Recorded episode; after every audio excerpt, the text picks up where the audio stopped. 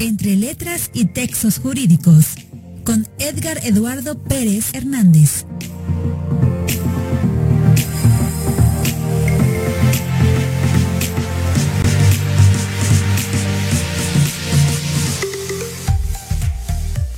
Bienvenidos sean todos y todas a este su programa entre letras y textos jurídicos. Soy Edgar Eduardo Pérez Hernández. Tengo el gran gusto, es un honor, un placer que estén conmigo acompañándome en este su programa entre letras y textos jurídicos. Les damos la bienvenida para platicar de una obra de un autor español de nombre Jordi Pigue. Este libro se titula Buena Crisis hacia un mundo postmaterialista. Jordi Pigue, pues, es doctor en filosofía, entre 1998 y 2003 eh, es profesor del Master in Holistic Science en Inglaterra, es autor de La Odisea de Occidente, El pensamiento de Raymond Panikkar y colabora en diversos medios de comunicación.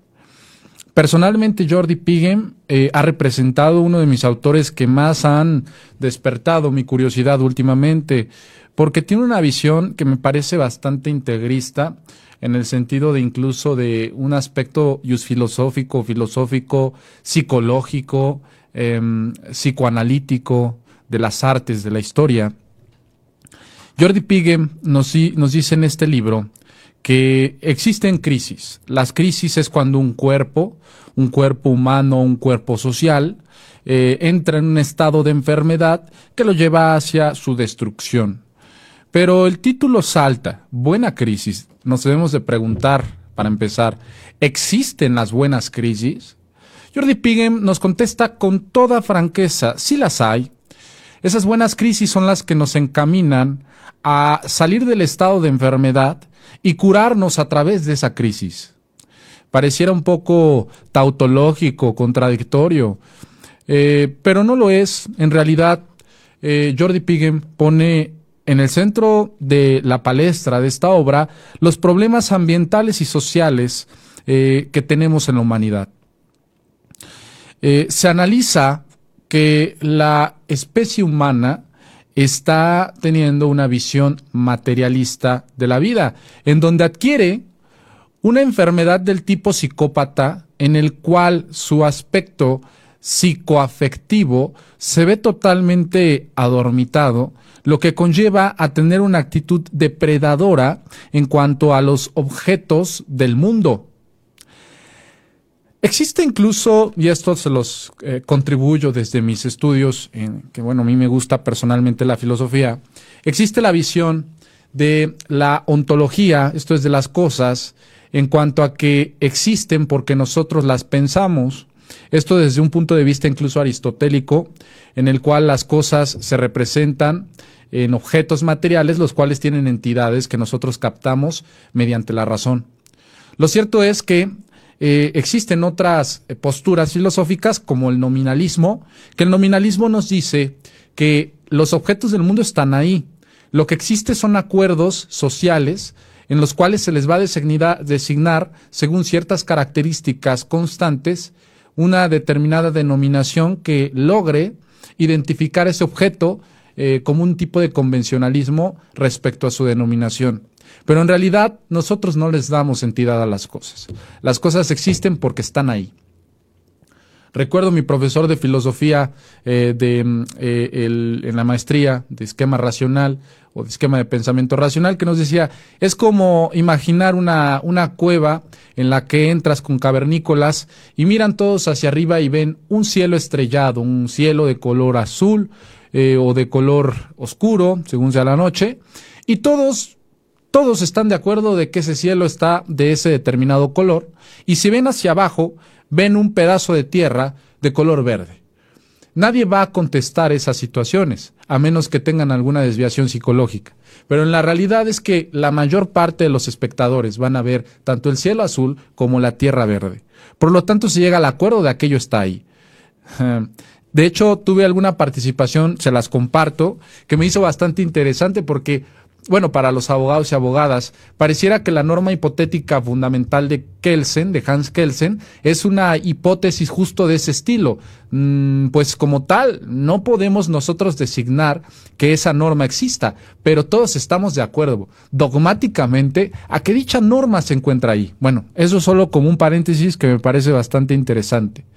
Pero es lo que nos dice entonces Jordi Pigem. La humanidad tenemos un aspecto materialista. Estamos todos tendidos a depredar a la apropiación, porque nada satisface, nada satisface nuestro aspecto colectivo, nuestro aspecto colectivo. Algunos hablan de una de, eh, neurosis civilizatoria, eso lo dice Carl Jung, un psicoanalítico. Carl Jung dice que existe una psicosis civilizatoria y bueno, se adecua mucho a lo que nos dice Jordi Pigem. Esta es enfermedad psico eh, social en la cual la parte afectiva de la gente se ve adormitada. Pero por otra parte tenemos el aspecto científico. También en las clases de filosofía analizábamos, y esto a sumar a este análisis del libro, que la ciencia suele ser una creencia. La convicción en la ciencia conlleva una creencia. Nosotros cuando no podemos contrastar los resultados científicos es porque creemos. En realidad es un acto de fe, porque a muchos han sostenido es que la ciencia no se equivoca. No, en realidad eh, la ciencia tiene muchas equivocaciones y propio declarado por los científicos, hay cosas que la ciencia no puede explicar o que incluso tardan muchos años para lograr explicar. Por lo tanto, la ciencia sí se equivoca, pero si hoy la ciencia nos dice que estamos en unos niveles de tolerancia global a la crisis ambiental o socioambiental, pues hay muchos que creen en ello. Entonces esa creencia le da esa incontestabilidad a la ciencia, pero aquello no significa que realmente sea una verdad objetiva. Por lo tanto, nos dice Jordi Pigem, es incontrastable, no lo que nos dice muchas veces la ciencia, que ve al mundo material como veros objetos, como mera materia.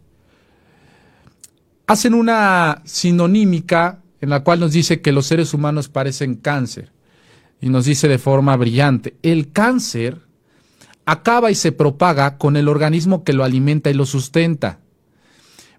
Se reproduce dentro del organismo que lo alberga. Pero hay algo muy hermoso dentro del sistema humano. El cáncer al único órgano que no ataca es al corazón. El corazón nunca se va a ver invadido de cáncer. Los demás órganos sí. Y nos dice Jordi Pigem, el corazón es fuente de qué? de vida, pero además de vida también de amor. Y dice Jordi Pigem de forma poética, el amor cuida.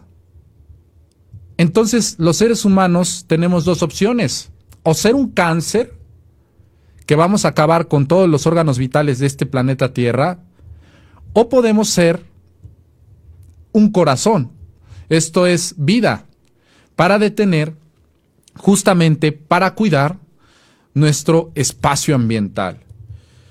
Por lo tanto, nos dice que esta crisis que está acabando y depredando con el planeta Tierra también es una crisis social, pero nos dice una crisis sistémica, porque no es algo nuevo. Nada hay tan nuevo debajo del sol, dicen algunos sociólogos. Sino que esta crisis sistémica ya se viene embrionando, ya ha crecido y lo vamos pareciera a parir en esta, en esta época la cuestión es que estamos llegando a niveles en los que ya no va a existir una vuelta atrás. Pero nos dice entonces, esta, buena, esta crisis puede convertirse en una buena crisis, siempre y cuando abandonemos el aspecto materialista y seamos una humanidad postmaterialista. Encontremos la época del postmaterialismo. Esto es que seamos conscientes de los niveles de inhabitabilidad humana que tiene ya nuestro planeta, las características de depredación materialista de nuestra humanidad, eh, y que con ello despertemos también, como dice Carl Jung, una conciencia colectiva, una conciencia colectiva. Me parece muy hermoso todos estos elementos que se toman del psicoanálisis, de la historia, de la filosofía, y van esquematizándose, integrándose, y van construyendo un pensamiento filosófico sustentado en aspectos eh, reales, objetivos. ¿Por qué? Porque nadie puede negar, nadie puede contrastar que estamos en un verdadero problema civilizatorio, una crisis civilizatoria. Pero ¿de qué, de qué manera podemos revertirla? Tomando esta crisis civilizatoria como una buena crisis. Esto es como un aspecto para curar el cuerpo que nos alberga. En lugar de ser un cáncer que se multiplica y depreda al propio organismo que nos está eh, manteniendo con vida, debemos de procurar ser un corazón, un corazón que alimenta a la propia tierra para que seamos también fuente de vida. Eh, eh, digamos que aquí se viene una relación incluso dialéctica entre amor y vida, amor y vida. Me parece muy interesante este esquema que nos plantea Jordi Pigem. Le recomiendo profundamente su, lectura. El, se, se compone el libro por tres partes. La primera es de la crisis a la transformación. La segunda es la anatomía de un espejismo. Y la tercera es el postmaterialismo que viene, que es ya propiamente la propuesta del filósofo Jordi Pigem. Les agradezco mucho que me hayan acompañado en este su programa entre letras y textos jurídicos. Me agrada mucho compartirles este tipo de libros porque nos ayudan a la reflexión. Nos vemos a la próxima con otro programa más aquí en esta cabina. Muchas gracias.